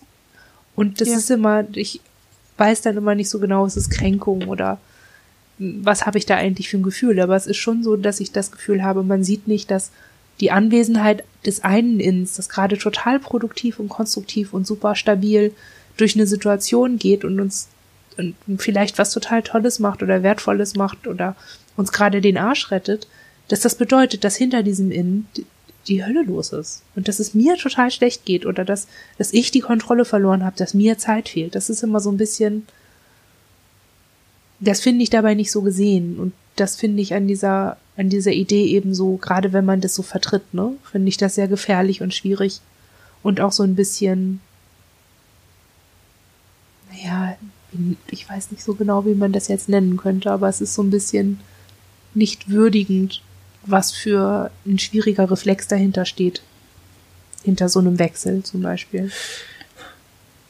Ja, naja, es wird halt ja auch ein alter Mechanismus ge genutzt, Mhm. finde ich. Also es war, ne, weil früher jemand was nicht mehr, also das viele sein ist ja entstanden aus einer Unaushaltbarkeit und einem Abspalten und einem Wechsel. Ähm, ge gezielt oder oder provoziert oder nicht, aber und ich, also wir finden das auch, wir haben da auch ein, ne, wir finden es auch schwierig. So dieses Jahr könnte dann vielleicht, ne, hm, hm, hm. Ich finde es manchmal schon nachvollziehbar, dass man das nutzt. Wir können das aktiv auch nicht so gut. Also zu sagen, hier irgendwie, ich kriege das hier nicht geregelt, könnte mal schwierig. Also wir zweifeln dann auch manchmal, weil wenn dann einer die Bohrmaschine auf den Tisch legt, ist das Bild ganz schnell angehangen. Aber ähm,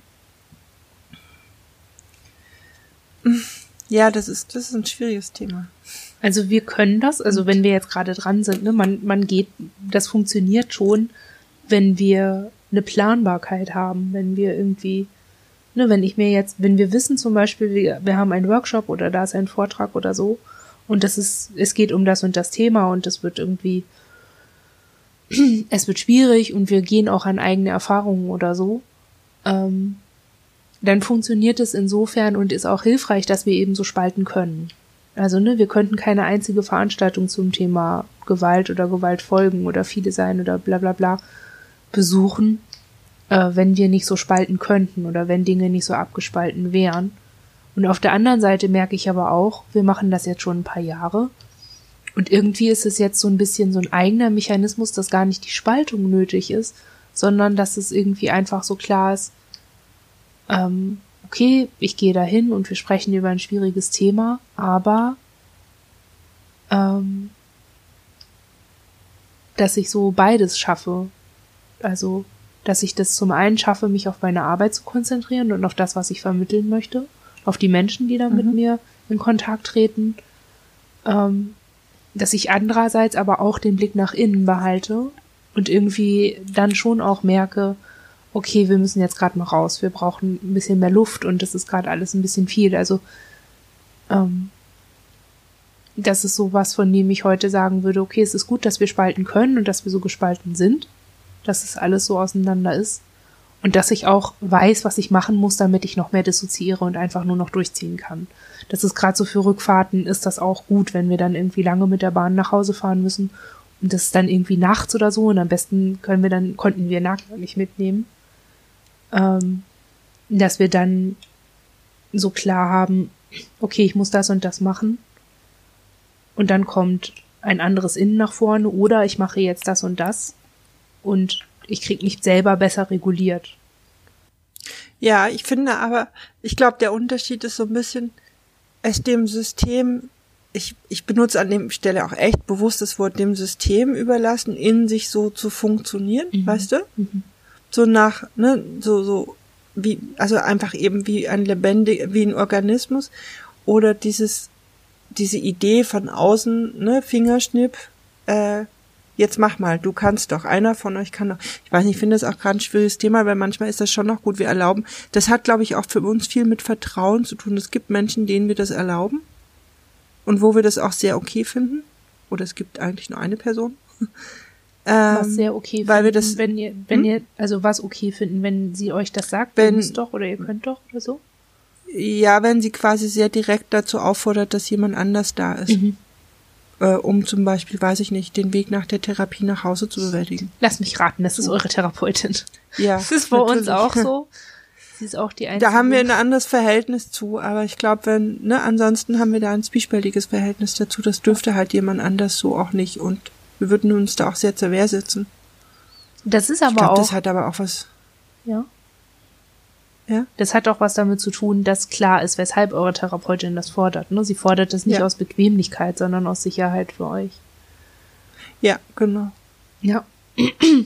Das ist auch sowas. Ähm, zu merken, weshalb eine andere Person sowas einfordert, ist für uns auch ein wichtiger Teil von Umgang und Pflege, äh, von Wartung und äh, Pflege, äh, weil auch das eine dieser Erlebensqualitäten ist, die wir erstmal lernen mussten oder für die wir erstmal einen Begriff haben mussten, weil wir nicht so leicht abrufen können, wann und wie unsere Grenzen gut behandelt wurden, sondern immer eher Mhm. die Erfahrung gemacht haben, wie man darüber latschen kann und da, dass die Grenzen nichts wert sind oder so. Ähm, und die Therapie war dann auch das ist wieder so, ne, das, das wird immer so nebenher beschrieben, ja, bindungsorientierte Therapie und sorgsamer Umgang und bla bla bla. Ähm, ein wichtiger Teil der Traumatherapie war für uns aber eben auch zu merken, dass ähm, eine Person auf eine Art mit uns umgehen kann, wie es unsere Therapeutin eben tut. Rücksichtsvoll, respektvoll, vorsichtig und so weiter und so fort. Also, dass das auch geht, war da die, also, ne, war da der neue Lerninhalt Mhm. und das etwas, was wir auch angefangen haben nachzuahmen. Also, manchmal muss uns die Therapeutin dann noch dazu anstoßen, wenn wir sie anrufen, weil wir Not haben oder so, uns daran erinnern, dass wir das auch können, weil wir das schon von ihr oft gesehen haben oder so, oder mit ihr erlebt haben. Und jetzt ist es halt etabliert und jetzt ist es so ein richtiges, ja, jetzt ist es so ein Skill fast. So, weißt du, dass wir das können. Mhm. Auch das spricht halt dann wieder gegen sowas wie die Phasenmodelle, weißt du? Einmal einfahren, stabilisieren, auseinanderpflücken und dann sortiert sich das wieder schon von selbst. Wie gesagt, da denke ich tatsächlich, man kann solche Modelle benutzen, um vielleicht eine einzelne Situation mal anzuschauen oder ne, das vielleicht irgendwie versuchen über, zu übertragen, aber es hieße ja nicht komplex, wenn es nicht komplex wäre. Ja, wobei auch Monotraumatisierungen komplex sein können. Aber der Unterschied ist halt, dass die Leute einen Begriff davon haben, wie es vorher war. Also, Ja. ne, ich finde es ganz wichtig, sich darüber klar zu sein, dass es, dass, dass das was ist, was bei Menschen, die viele sind oder bei Menschen, die, ne, gerade schon, wenn es, wenn man von Geburt an Gewalt erfahren hat, dass es dann Dinge gibt, die erstmal nachgelernt werden müssen oder nacherfahren werden müssen. Und das ist dann auch sowas, weißt du, was mir dann so immer wieder so ein bisschen erklärt, weshalb es Leute gibt, die so tun, als wären sie viele und als wären sie ganz bedürftige Kinder. Also die so tun und das einfordern. Wo ich dann, ne, weil es sich schön anfühlt, wenn man gut behandelt wird, weil es sich schön anfühlt, wenn man getröstet wird, wenn man traurig ist, weil es sich, weißt du, weil es so eine ganz spezifische Erlebensqualität ist, wenn man gut und so behandelt wird, als wäre man ein Kind, dem es gerade nicht gut geht das ist so, ich finde, dass so bestimmte Dinge so limitiert, ähm, wenn die so limitiert werden auf Kinder, macht es genau sowas.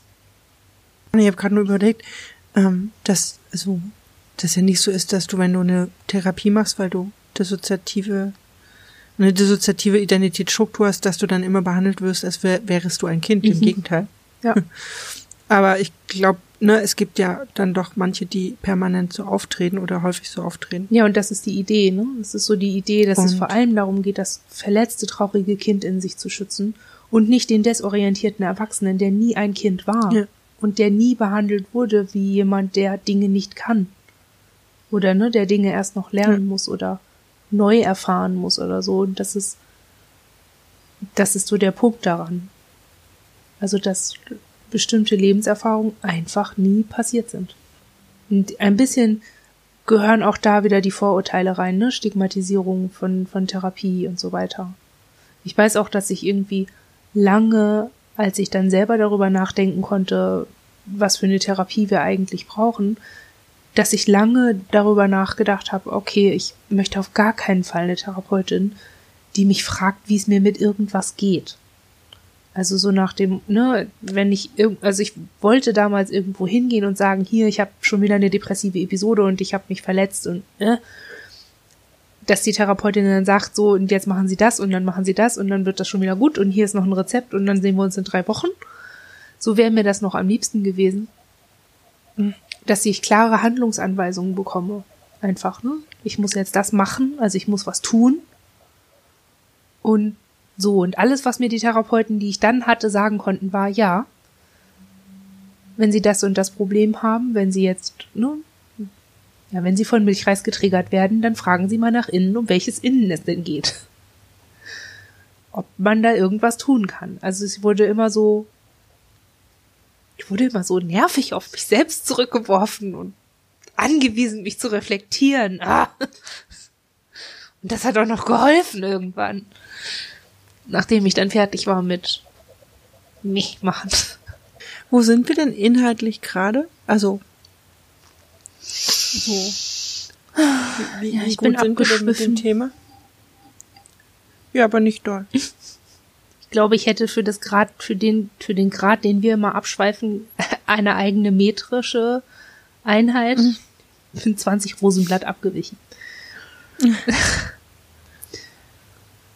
ja, ich weiß nicht so genau, was war denn, ähm, was war für euch noch wichtig bei dem Thema? Wolltet ihr einfach mitteilen, dass ihr diese Qualität gerade empfindet und dass es sich dafür dann doch lohnt, in Therapie zu gehen und auch dran zu bleiben? Oder wolltet ihr noch was anderes sagen? Da war euch noch was anderes wichtig?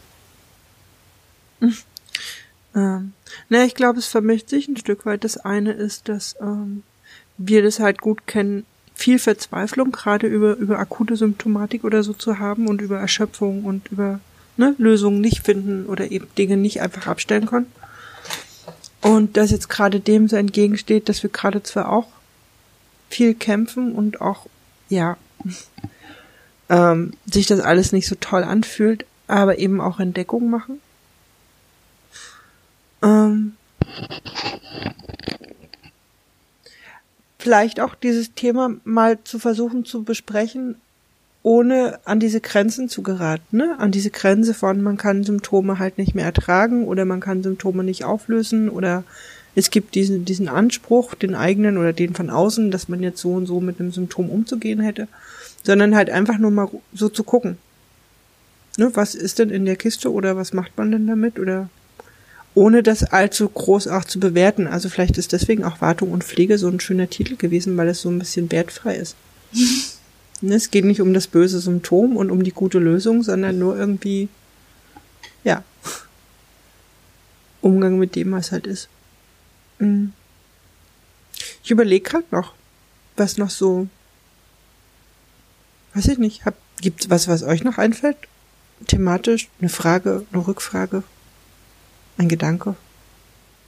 Ich dachte gerade noch mal an so, ne, es gelingt nicht und es kommt das große schwarze Loch, in das man reinfällt. Manchmal recht tief. Was macht man dann mit Wartung und Pflege? Ähm, aushalten. Aushalten? Ja. Also, das ist das Einzige, worauf wir uns irgendwie bis heute verlassen weshalb wir auch nach wie vor keine Angst, also wir hatten mal eine Zeit lang Angst davor, dass wir einen Herzklabaster kriegen, also wirklich einen ernsthaften Herzinfarkt. Ähm, wenn wir, ähm, wenn Angst so sehr kam, wenn so körperliche Fragmente so hochgeschossen kamen. Und wir halt wirklich mit superventrikulären Tachykardien, ne, Krankenwagen irgendwie dann ins Krankenhaus gebracht wurden. Und diese Angst, also ne, das das war so, so ein Case von schwarzes, tiefes schwarzes Loch und irgendwann war vorbei. Mhm. Nur diese Erkenntnis von, es, es hat irgendwann angefangen und es, es hört auch wieder auf. Ich glaube, der so Pflege und Wartung funktioniert ja nur, wenn man von bestimmten Rahmenbedingungen ausgeht, wenn man bestimmte Erfahrungen mit seinen Symptomen und seiner Traumakiste gemacht hat. Unsere Traumakiste ist uns nie einfach nur so, ohne Grund, auf die Füße gefallen. Unsere Traumakiste hat nie irgendwas getan, um, um irgendwelche, um irgendwas mehr zu machen, was nie, also hat, unsere Traumakiste war noch nie unlogisch. Und unsere Traumakiste war auch nie bösartig oder so. Im Grunde war sie auch immer einfach nur da. Die Symptome mhm. waren auch einfach immer nur da. Und manchmal waren sie schon da, als ich sie gemerkt habe. Manchmal musste ich sie erst bemerken. Und manchmal habe ich bemerkt, wie sie gekommen sind.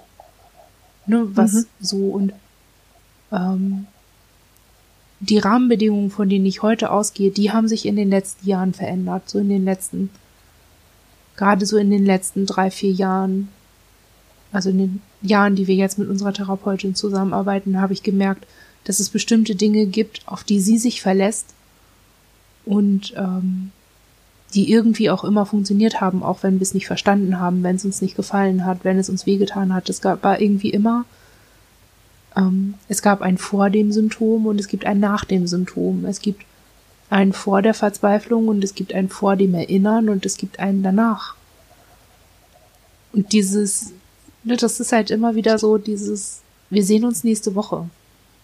Ich glaube, sie war die erste Therapeutin, die uns so klar gemacht hat, dass es so einen zeitlichen Rahmen dafür gibt, in dem man sich auch widmen kann, ganz selbstbestimmt, ähm, wann Traumakistenzeit ist und wann nicht. Also dass es auch neben all den vielen Bereichen, in denen wir gar nichts unter Kontrolle haben oder von Symptomen gar nichts beeinflussen können, war dieser eine Termin in der Woche der, den wir selber bestimmen konnten, von dem wir sagen können, jeden Donnerstag um zwölf gehen wir dahin und widmen uns dieser Traumakiste. Gucken mal kurz rein und nehmen ein Stück raus und versuchen es zu verstehen.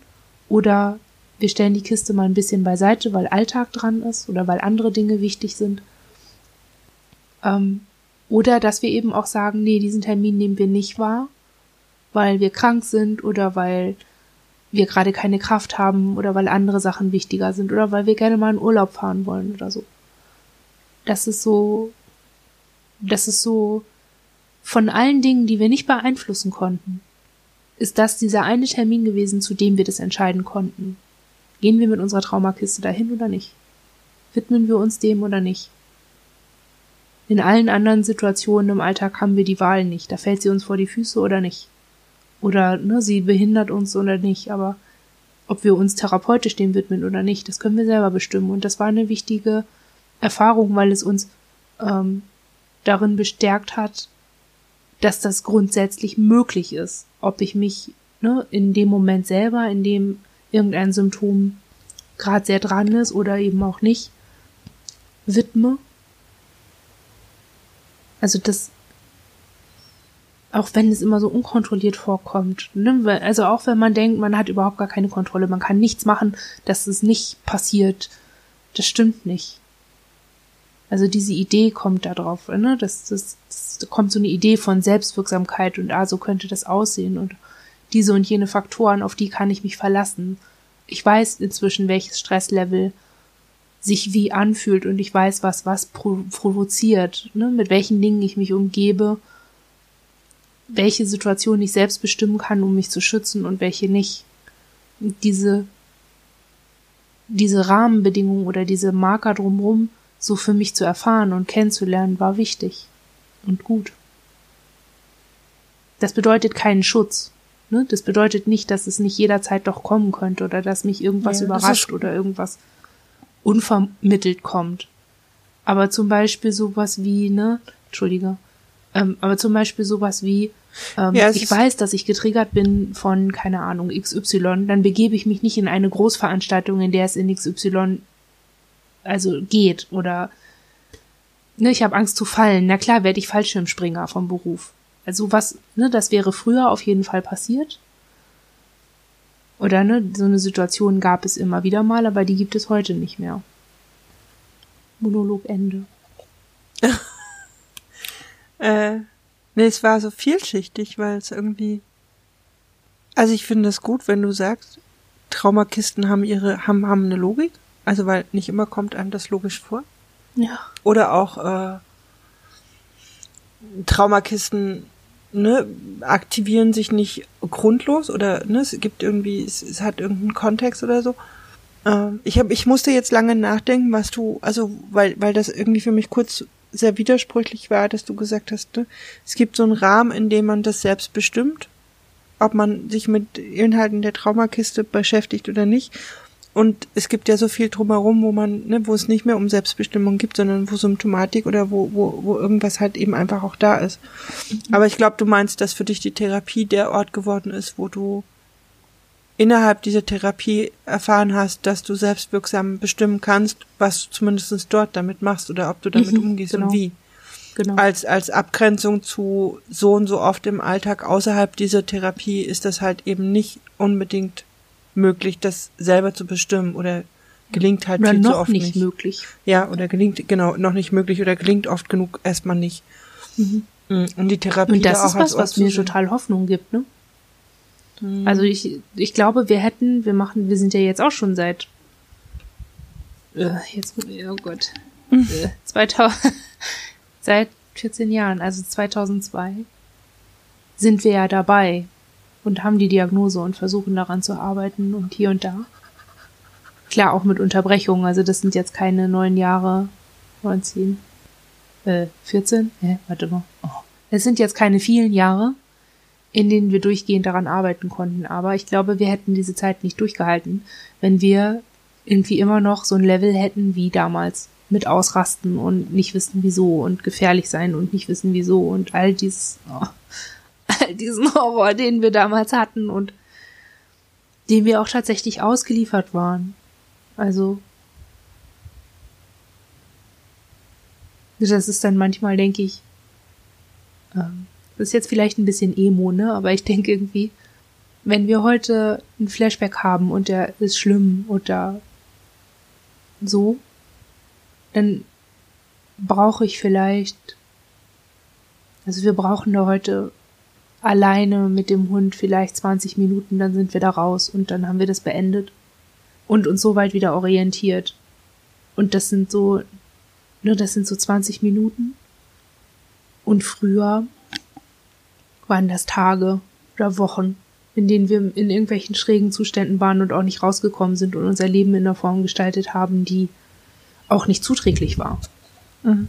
Da rauszukommen aus dem Zustand, weil man sich innerhalb dieses Zustandes entsprechend des Zustandes verhalten hat.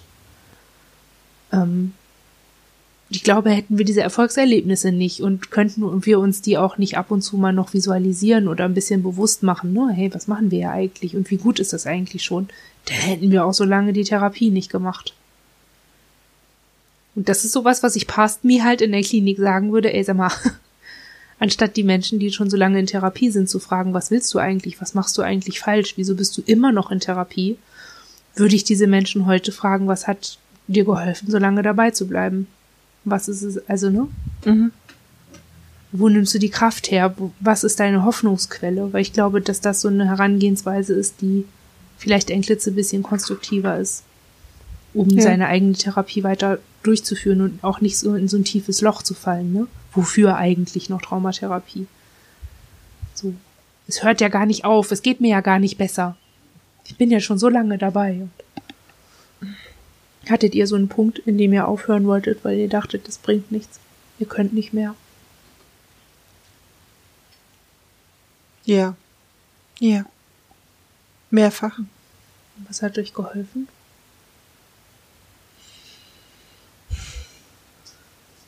Also du meinst jetzt auch nicht nur mit der Therapie aufhören, sondern grundsätzlich aufhören, damit umzugehen, Ja. damit leben zu wollen.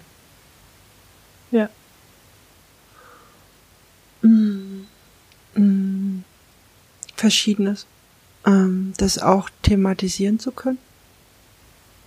Sagen zu können, dass das so ist. Ich weiß, wir hatten ähm, vor vielen Jahren innerhalb, eigentlich sogar auch innerhalb eines stationären Aufenthaltes, da waren wir an dem Punkt, auch zu sagen, wir, wir wollen das für uns entscheiden. Weil wir das Gefühl haben, wir können damit nicht mehr umgehen und wir wollen damit auch nicht mehr umgehen. Wir schaffen das einfach nicht mehr. Oder wir schaffen das nicht mehr. Ähm, das hat damals eine Therapeutin tatsächlich begleitet. Also die ist einfach da geblieben. Die hat auch nicht, weiß ich nicht, sonst wen informiert und für eine Einweisung gesorgt, sondern die hat sich das, ähm, die hat mit uns quasi von Tag zu Tag Gespräche geführt darüber und uns zugehört und ähm, wir hatten das Gefühl, dass wir das tatsächlich entscheiden können für uns. Ähm, das war, glaube ich, so ein Prozess von fast, weiß ich nicht, eine Woche, zehn Tage ähm, wo wir sehr ruhig waren und wo wir wirklich das Gefühl hatten, ähm, wir, wir, wir gehen so von Tag zu Tag, um etwas zu entscheiden und machen eigentlich gar nicht so viel. Und haben aber in der Zeit einerseits erfahren, dass jemand das irgendwie aushält. Wir haben da auch sehr knallhart gesagt, dass niemand von uns erwarten kann mit unseren Erfahrungen, mit dem, was unser Leben bisher ausgemacht hat, dass wir uns immer wieder nur fürs Leben entscheiden. Dass eigentlich jeder denken würde, er kann es verstehen das war für uns ganz wichtig, dass sie das auch ausgehalten hat, sich das anzuhören. Mm. Wir haben damals dann für uns irgendwann ganz viel innere Ruhe gefunden und tatsächlich die Entscheidung getroffen, dass wir weiterleben möchten. Und dass wir das möchten, weil wir die Idee haben, dass wir doch noch was verändern können für uns und dass da was Lebbares ist und dass es Dinge gibt, auf die wir, ne, wo wir wirklich wollen. Mhm. Ohne dass es jetzt was Spezielles gegeben hätte. In dem Moment. Ich glaube, es war irgendwie einfach vielleicht auch ein bisschen Kraft in uns wiederfinden oder so. Mhm. Und es haben wir immer mal wieder. Ganz kleine Momente und auch größere, die länger dauern. Ähm, ich glaube, inzwischen sind auch Sachen dazugekommen, dass wir irgendwie immer wieder auch Dinge tun oder erleben, die, die, ne, an die wir uns dann tatsächlich auch rückerinnern und die uns dann so ein Gefühl geben von Sinnhaftigkeit oder von da möchte ich noch mal hin und dafür möchte ich auch weiter kämpfen, das zu können. Mm. Also gibt es schon auch ganz klare Ziele, die ihr habt für den Fall, dass ihr den Zustand X habt, in dem es okay ist, in dem die Traumakiste dann einfach nur eine Kiste, eine Lebenkiste ist, eine Teil vom Leben Kiste, die traumatischer Teil des Lebens Kiste. Hm. Wir haben eine Idee, dass das möglich sein könnte. Dass mehr im Alltag und in unserem Leben, also dass die Dinge mehr Gewicht haben und mehr Teil des Alltags sind, die einfach schön sind.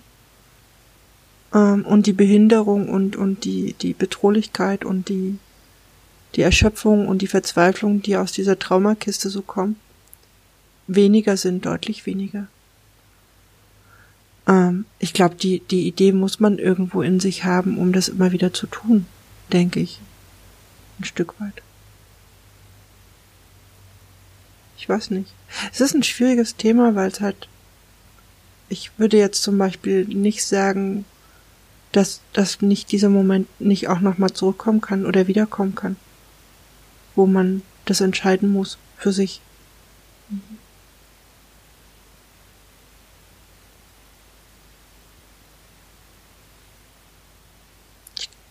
Hm. Wir haben uns irgendwann mal gesagt, dass wir uns nicht wegen Traumascheiße ermorden werden. Also, mhm. nicht wegen sowas. Dafür ist es so ein bisschen, wir haben dieses Überlebensstolz-Ding nicht, ne? Wir sind nicht stolz darauf, dass wir überlebt haben, weil wir wissen, ja. dass Überleben eher so ein Reflex ist. Aber es ist so ein Ding von, oh, jetzt bin ich da echt, also, ne? ich finde es, also es ist echt schon immer noch eher so ein, auch wenn es uns sehr schlecht geht und wir nichts können, das hatten wir jetzt letztes Jahr, so eine sehr schwere, auch suizidale Krise, wo äh, klar war, äh, also wo es sehr auf der Kippe stand und wo wir uns eben auch fragen mussten, können wir so weiter, können wir, was können wir eigentlich noch? Und ähm, wir dann auch so gedacht haben, oh, naja, guck mal, was halt geht. Du atmest, Du verstoffwechselst. Immer noch. Das machst du immer noch. Es geht dir richtig scheiße. Du kannst die Hand vor Augen nicht sehen. Du kannst eigentlich gar nichts aushalten, aber du bist immer noch da. Und das ist irgendwie so, so eine Erkenntnis von immer noch und schon so lange und durch alles mhm. durch. Und das ist irgendwie so, das ist so eine krasse, wenn man das, wenn wir das, wir haben uns das einmal irgendwann sehr bewusst gemacht. Auch in einem dieser Erbsenmomente, in dem man so sehr bei sich ist und sehr eins ist mit sich und der Welt und sehr gut ist mit der Welt und dann irgendwie so, boah, guck mal, was ich alles mache. Ich atme und ich wachse und ich kann mich bewegen und all die Dinge, die man gar nicht so, auch gar nicht so bewusst steuern kann, ne? Mhm. Ähm, eben die, dieses kurze Bewusstsein über diese Krassheit der eigenen Existenz. Das wäre irgendwie so eine Erkenntnis, die können wir nicht mehr wegmachen. Dann nicht mehr so, die können wir nicht mehr so wegdissoziieren, wie wir es mal wegdissoziieren mussten, weil wir dachten, wir werden gerade von Menschen getötet. Oder weil wir jetzt, weil wir dachten, dass wir sterben innerhalb einer Gewaltsituation. Und das ist sowas, von dem wir heute denken, dass es uns sehr hilft, mit Suizidalität als Symptom oder als Teil der Traumakiste auch umzugehen und irgendwie zu sagen, so, also um einen, um einen Moment zu stützen, in dem wir denken, oh ne, jetzt haben wir schon so viel durch, das, das, ähm, ich speise das jetzt nicht weg. Mhm. ähm, um diese Argumentation machen zu können, mussten wir ja vorher diese Erfahrung machen von, es gibt uns und das ist so krass. Boah, wie cool. Das ist so cool. Sein kann auch so cool sein. Mhm. Leben kann, kann auch das. Das, ich will nicht sagen, dass man sich dann daran erinnern muss, wie toll das Leben ist. Nein, das Leben ist nicht toll. Aber es ist toll, am Leben zu sein. Also zu sein ist toll. Und das ist dann so ein, so ein Gedanke, der für uns da wichtig ist. Und mhm. ganz auch sehr gestützt wird, ne, wenn man Pflege und Wartung macht. Um sich damit auseinanderzusetzen, um Umgang zu finden, dann braucht man so eine Erfahrung, glaube ich. So als Motor, um immer weiterzumachen. Vielleicht geht man dafür dann letztlich auch zur Therapie oder sucht sich Hilfe, weil man merkt, dass man irgendwie Schwierigkeiten hat, sich weiter zu motivieren. Ja, auf alle Fälle. Noch mal also, oder ist, glaube ich, ein Teil davon. Ja. Zumindest.